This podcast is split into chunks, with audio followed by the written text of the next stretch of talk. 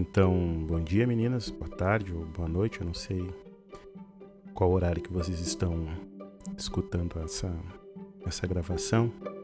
Então, para, como eu tinha dito, para dinamizar o nosso, nosso trabalho, eu vou fazer um áudio mais ou menos curto, né? Não vai ser um áudio tão longo. E vou disponibilizar um, um artigo no final, ou seja, está indo em anexo junto com o link do, do áudio para gente, para vocês ler e tentar compreender mais ou menos o caminho que a gente vai seguir na disciplina.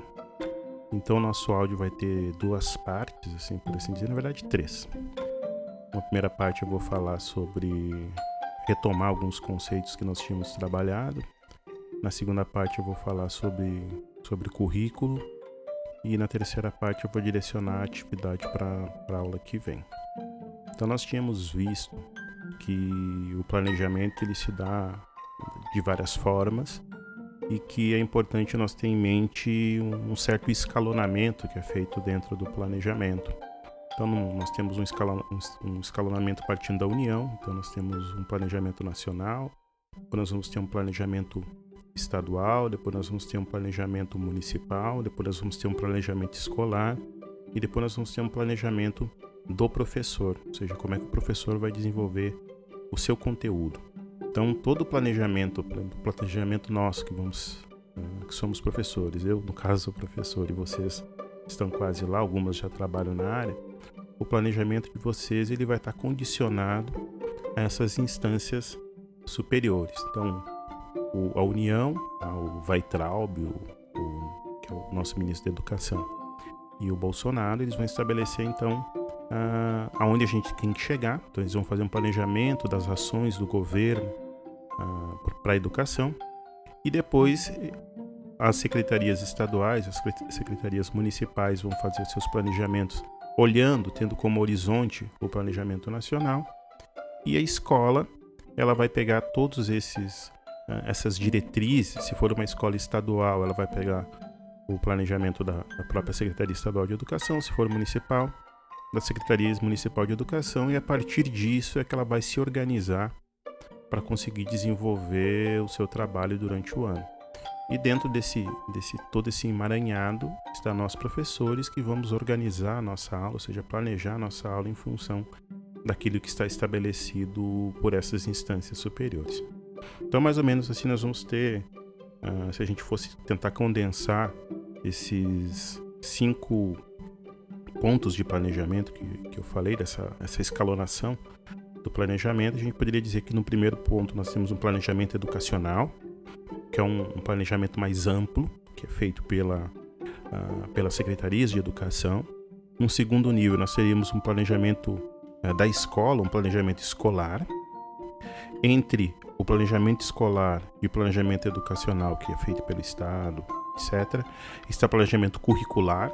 Nós vamos ver que o currículo ele é organizado pelo, pela União, ele é organizado uh, pelo ministro da Educação, ele é organizado uh, na esfera uh, federal e os outros entes federativos eles têm que obedecer. Então depois nós temos o planejamento curricular e por fim nós temos o planejamento de ensino, ou seja, como é que a escola, como é que os professores vão se organizar para conseguir uh, desenvolver o seu trabalho conforme está estabelecido uh, legislativamente, ou seja, como é que está uh, como é que está na lei isso. Bom, então isso é o que nós tínhamos visto até as últimas aulas e é o que eu falei até eu acredito tenha falado no vídeo que foi disponibilizado para vocês.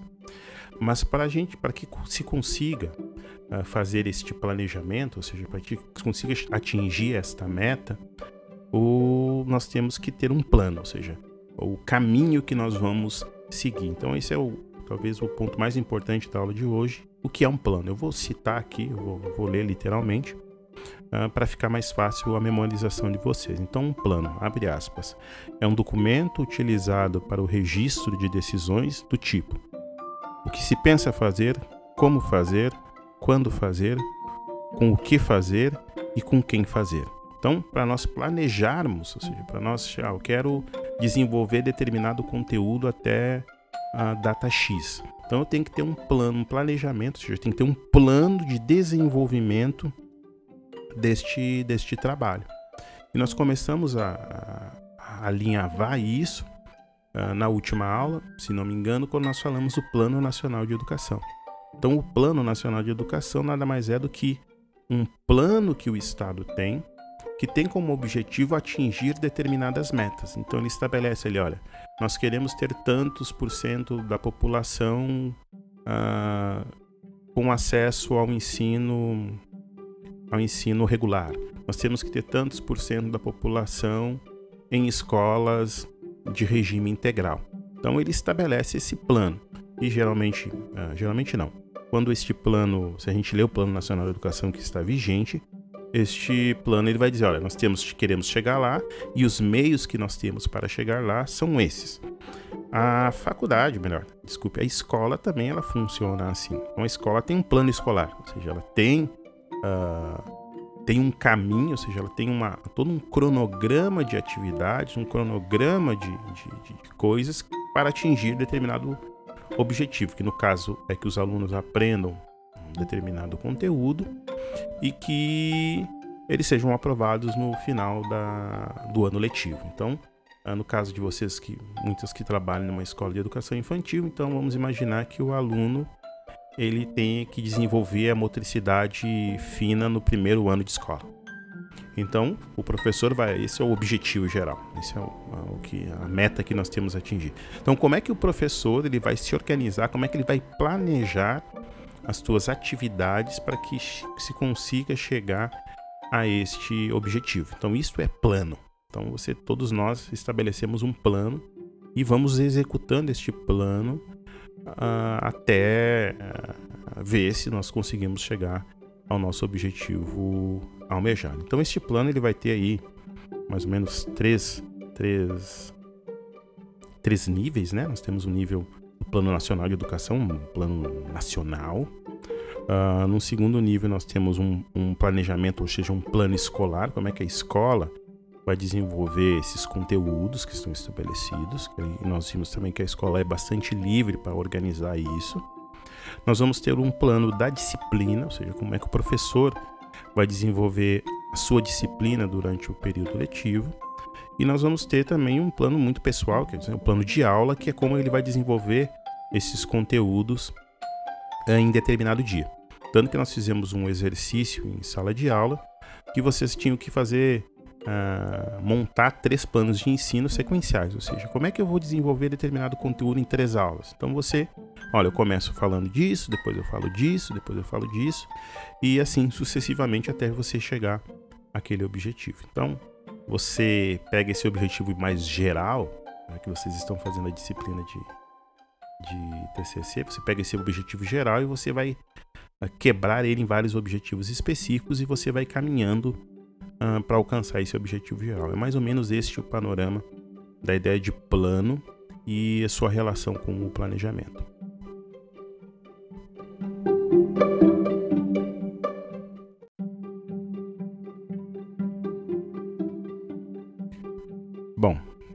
Tomando um, um golinho de café para molhar a garganta. Então, uh, tem um elemento importantíssimo dentro desse planejamento, dentro desse plano, que a gente tratou em alguns pontos, a gente citou, eu citei em sala de aula algumas vezes, e que vai determinar todo o trabalho, que é o currículo escolar. Então todo esse trabalho, todo, todo a organização escolar, toda a organização, todo o planejamento escolar, ele tem como, como elemento uh, que perpassa ele o currículo escolar. Então a gente tem que saber o que é currículo, uh, porque isso é, é de extrema importância, porque você não tem como planejar sem ter os elementos educacionais, ou seja, os conteúdos que você tem que desenvolver. E a gente sabe que o professor não é livre para simplesmente chegar em sala de aula e dizer qualquer coisa. Então, uh, o currículo ele é, e isso vai ficar bastante claro no artigo que eu vou mandar para vocês. O currículo ele é uma construção social, ou seja, uma construção de conhecimentos um currículo de uma disciplina, ele indica aqueles conhecimentos que são necessários para que o, a pessoa uh, tenha uh, para que ela possa desempenhar um papel produtivo dentro da sociedade. Então entra no currículo só entra aquilo que está estabelecido cientificamente, só entra aquilo que é útil, que o governo acha útil, ou melhor, que a sociedade acha útil que uma pessoa deva deva aprender. Então o currículo é um, um programa educacional. Então ele estabelece aquilo que é importante, que é indispensável que o aluno tenha. Nós vamos ver na próxima aula, então, que, uh, como é que vai funcionar isso na BNCC, como é que como é, como é que tudo está organizado dentro do currículo, mas o importante aqui para nós salientar, pelo menos nesse primeiro momento, é que o currículo ele é, uh, ele determina o que é verdadeiro ou é falso. Então, os conhecimentos que são verdadeiros, eles estão dentro do currículo. Os conhecimentos que não se consideram verdadeiros, eles não estão dentro do currículo.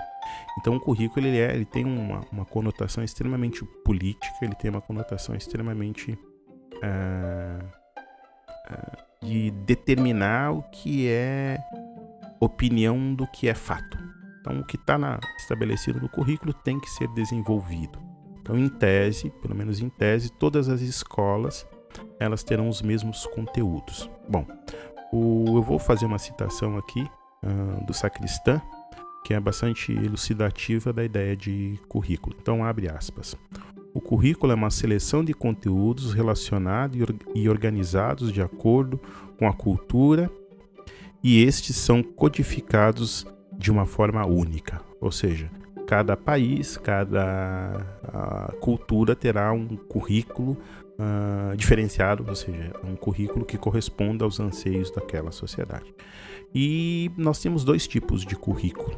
Nós temos um currículo formal ou prescrito e nós temos o currículo real. Então eu vou definir de forma bastante uh, simples o que é isso e não há muito, não há muito dificuldade de se compreender o que é o currículo. Então o currículo formal é aquilo que está estabelecido pelo governo, ou seja, aqueles conteúdos que o professor tem que desenvolver durante determinado período letivo ou na disciplina.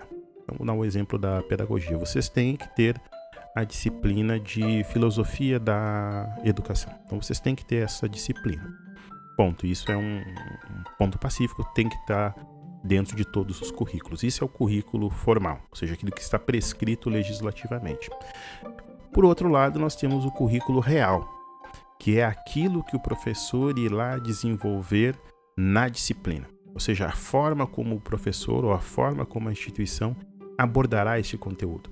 Então, dependendo do contexto histórico e social que você tiver inserido, algum professor ou a própria instituição ela dará mais peso a determinados aspectos de uma disciplina e dará menos peso a outros aspectos de uma disciplina. Então, se vocês já viram, por exemplo, a ementa de outras instituições, vocês vão ver que às vezes a mesma disciplina, o mesmo título, quando você vai olhar os conteúdos que estão lá, eles são diferentes ou quando os conteúdos são iguais e se você comparar a aula de dois professores, a forma como ele vai desenvolver este conteúdo uh, vai ser diferente. Então nós temos assim então um currículo que é estabelecido uh, pelo, pelo Estado, aquilo que está na lei, que está nas diretrizes curriculares. Nós vamos ver isso na próxima aula. E nós temos aquele currículo que é uh, desenvolvido, ou seja, a forma como o professor vai encaminhar esta disciplina. Então nós temos, nós vamos ter sempre essa, essa, essas duas formas de olhar um currículo, de olhar uma disciplina dentro do currículo.